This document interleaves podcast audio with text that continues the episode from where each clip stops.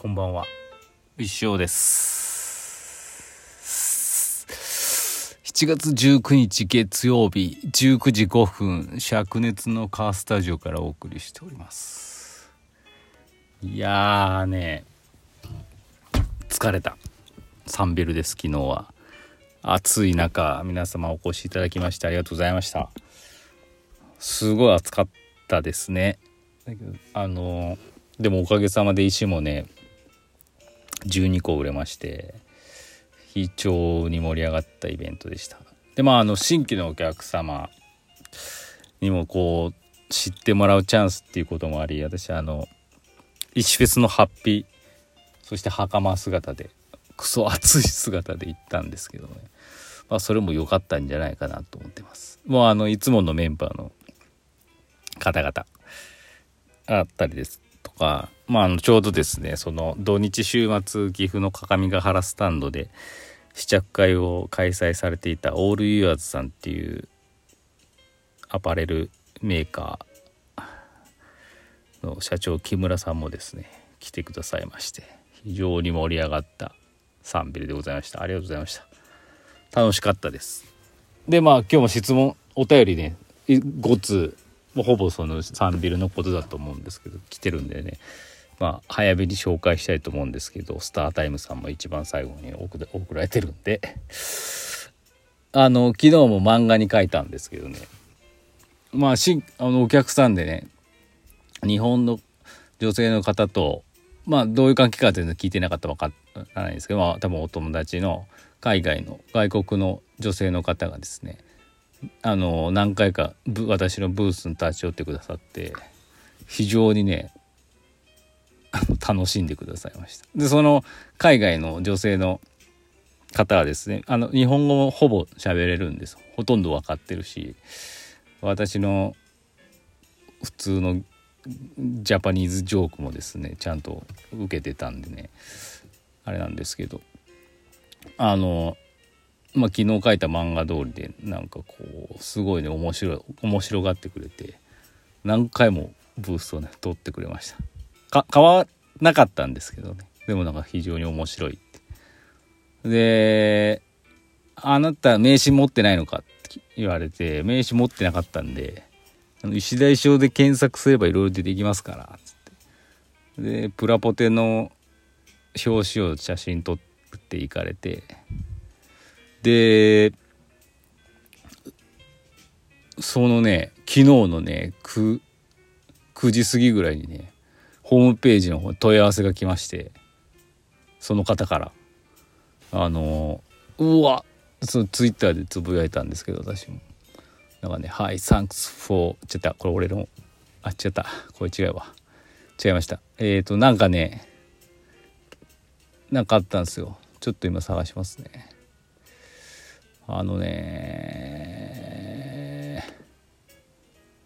何やったかな「はい、I met you at the market today about five times」5回もあったと「You are incre incredibly creative」My name is Becky ベッキーさんだったんですね I'm from Australia そして電話番号まで書いてありましたそうね、今日のマーケットで5回もあった。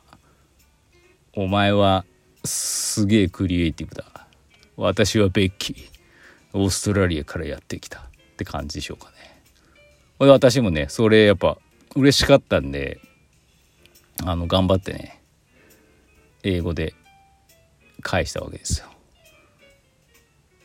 あの英語が合ってるかどうか分かんないですけど来てくれてありがとう。あの12個売れたよ。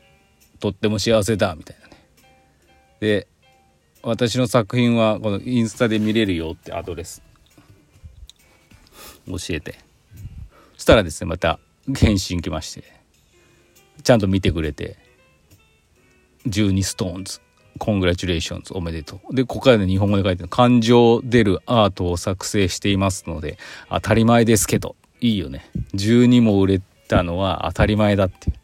いや、さすが。英語のメールありがとう。お、漫画作りました。すごい。そう、漫画をね、見てくれたんですね。本当に褒めました。でそこから「Creativity is a divine madness a gift from the God」プラトーンねでお前の脳に合うのはためにはどうすればいいのかっていうベッキーさんがまた来てさっきまたでちょっと返信しておきました。っていう感じでですね。まああの海外の方にも喜んでいただいてるっていうね。あの自由な女神をね非常に受けてましたけど。今後ねどうなるか分かりませんけど。楽しみです。はい。という感じでお便りいきましょう。12345マウンテンさんから。先生こんばんは。石行の新作発表楽しみにしております。庭で石の声を聞くとき聞こえやすい時とそうじゃない時はありますか？疲れてる時は石の声が聞こえにくいとか。